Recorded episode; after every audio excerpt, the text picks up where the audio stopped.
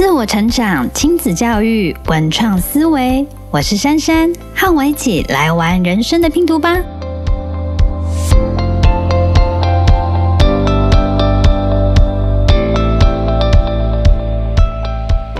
Hello，大家好，我是珊珊，欢迎收听珊珊女子的节目。今天想来跟大家聊聊灵魂伴侣。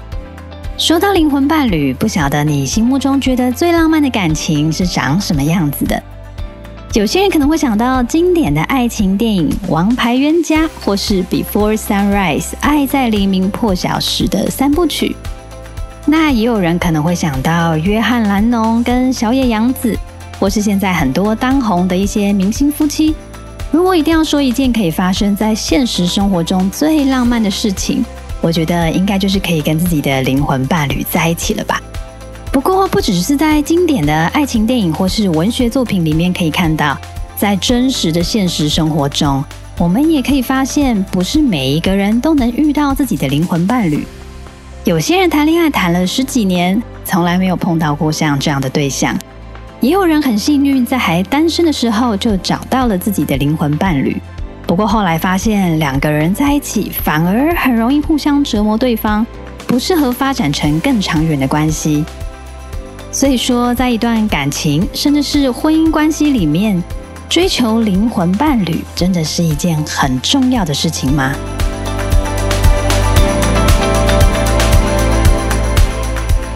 你觉得灵魂伴侣的定义是什么呢？如果把这个问题拿去问十个人，可能会得到十种长得完全不一样的答案。如果是以我自己的理解啊，我会觉得，嗯，比较像是一种绝对的契合感吧。比如说，在传 Line 聊天的时候，会不小心在同样的时间讲出一模一样的话，或是有时候连话都还没有开始说，对方就已经完全知道我在想什么，就好像有点可怕，像是另外一个我自己这样的感觉。在我以前交往的对象里面呢，有遇过像这样的人，不过那个人不是我老公。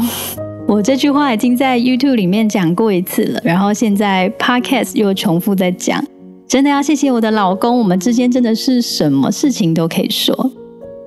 总之呢，以前的我应该算是那一种感情比较丰富的文艺少女，但是我老公就是一个很典型的理工科钢铁直男。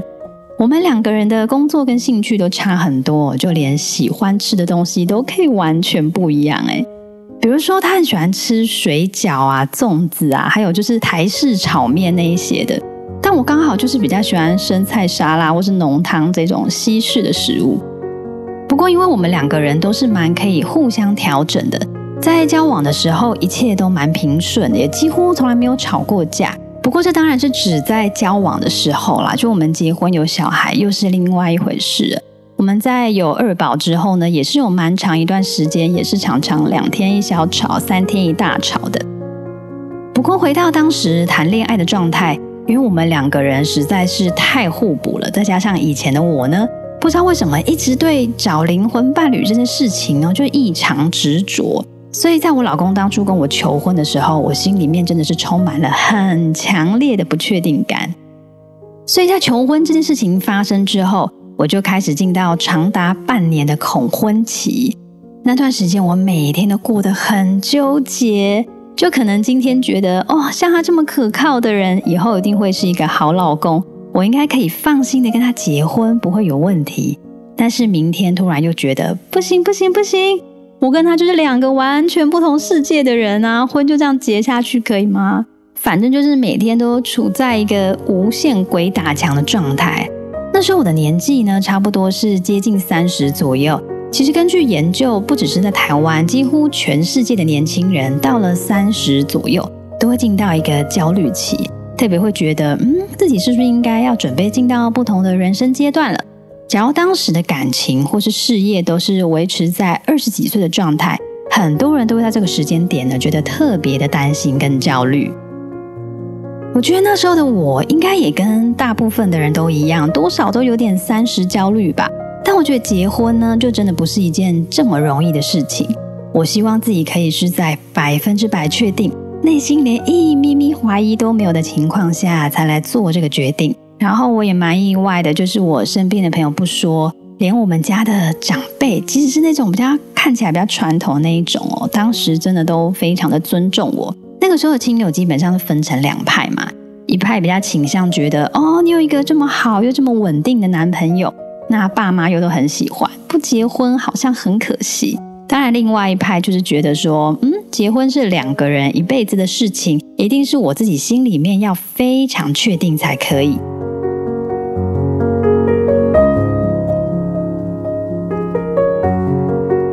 现在回想，真的是要很感谢我的爸爸妈妈。我觉得他们当时对我的老公是非常满意的，而且我觉得因为年代的关系吧，他们内心深处也是属于那种会希望儿女以后长大可以成家立业的那一种传统类型。可是他们真的没有在我恐婚的过程当中给我任何压力，反而是非常非常的尊重我，应该就是给我一种不管我今天做任何决定，他们都会支持的那一种感觉。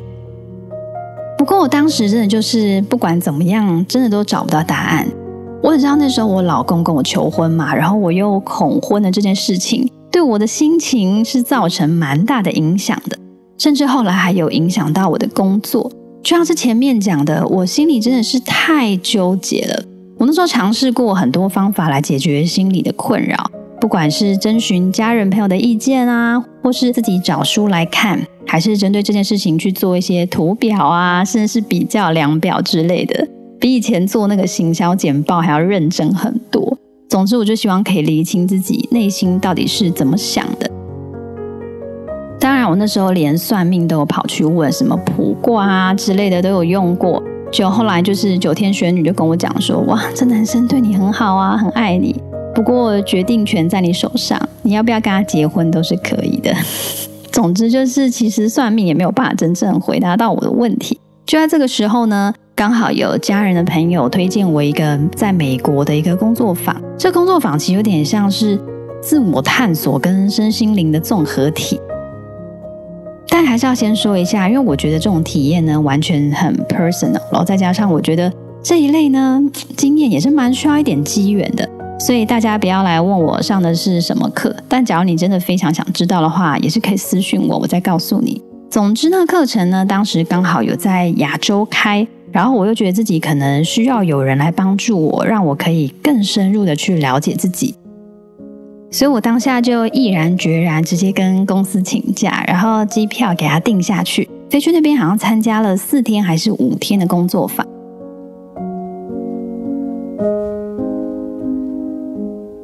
那时候，课程的导师呢有带我们做一个练习。这个练习虽然乍听之下会觉得很简单，但一直到现在，我都觉得对我来说非常的受用。在做完这个练习之后，不知道为什么我就是一直流眼泪耶。但很神奇的是，过去困扰我那么久的这个问题呢，突然之间就这样云消雾散。我第一次觉得自己可以这么的干净，又这么的透彻的看清楚我自己内心真正的想法，而且内心是充满爱的。在做完那个练习的当下，我马上就知道我要跟我老公结婚，而且内心是百分之一百的确定，连一点犹豫都没有。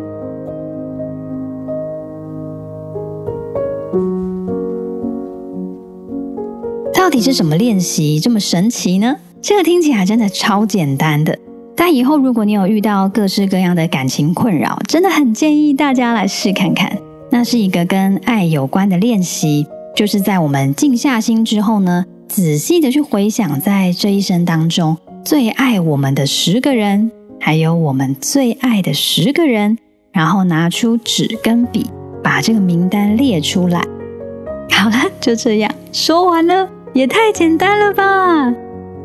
好，但是我后面想分享的是呢，我在这个练习当中，我自己个人深深体会到的事情，也是今天这个节目最大的重点。先来聊聊我的清单好了，我的清单里面有我的爸爸妈妈、我的姐姐、我弟弟，还有小时候照顾过我的阿姨、舅妈，还有几个最好的朋友，当然也有当时还是我男朋友的我老公。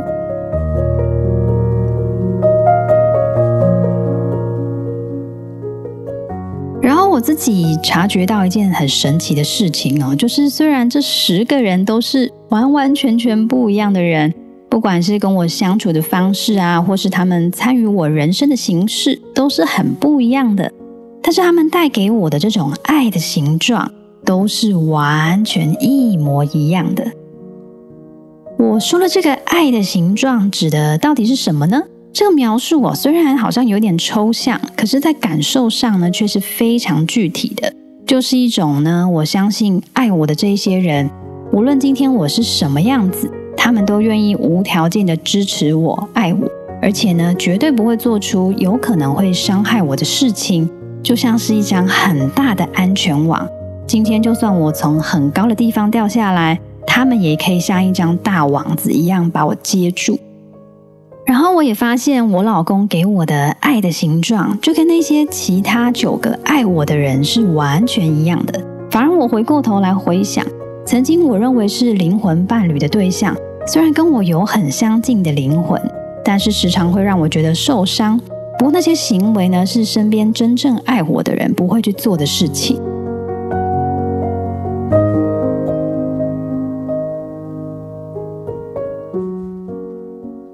还想分享另外一个重点，就是我也从这里面认知到，真正的爱这件事情跟所谓的灵魂伴侣其实是不存在绝对关系的。就像是我现在非常非常的爱我们家的两个小孩，但是因为他们两个都还只是小朋友嘛，一个一岁，一个另外一个三岁，当然不太可能会是我的灵魂伴侣，对吗？但是我完全不会怀疑自己非常非常爱他们的这个事实。或是有些人可能是很爱自己的爸爸或妈妈，但父母也不见得是他们的灵魂伴侣。我觉得我跟我老公当时的关系其实就很像是那样。虽然觉得老公不是我的灵魂伴侣，但是我很确定他很爱我，我也很爱他的这件事。那在看清楚这个事情之后呢，我突然就在瞬间完全放下内心深处追求灵魂伴侣的这个执念。最后，在一点怀疑呢跟挂碍都没有的情况下，很安心也很开心的跟他结婚了。不过，还有一件有趣的事情，就是今年是我跟我老公结婚五周年嘛。去年我因为因缘际会有接触到阿卡西记录之后，居然认知到其实老公就是我的灵魂伴侣，只是在过去的七八年来，我一直都没有意识到这件事情而已。只是这个就是另外一个故事了，下次有机会再来跟大家分享。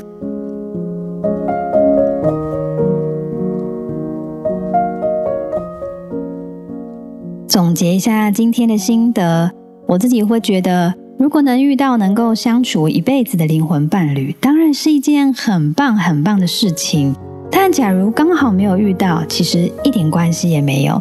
因为一个人是不是我们的灵魂伴侣这件事，本来就跟爱没有关系。就某方面来说，找到一个真正爱我们的人，那个人就会是我们的灵魂伴侣。也是老天为我们准备好的最好的对象。灵魂伴侣不见得适合在一起，找到一个爱你的人才更重要。那今天的节目就先到这边喽。无论那个人是家人、朋友，或是老公、老婆，一起好好珍惜身边爱我们的人吧。只要你有喜欢今天的节目内容，除了收藏我们的 Podcast，也很欢迎大家到珊珊女子的 YouTube 频道去看看。也可以 follow 我的 IG，或是跟我留言分享你的看法，一起讨论更多元的观点哦。那大家下次再见，拜拜。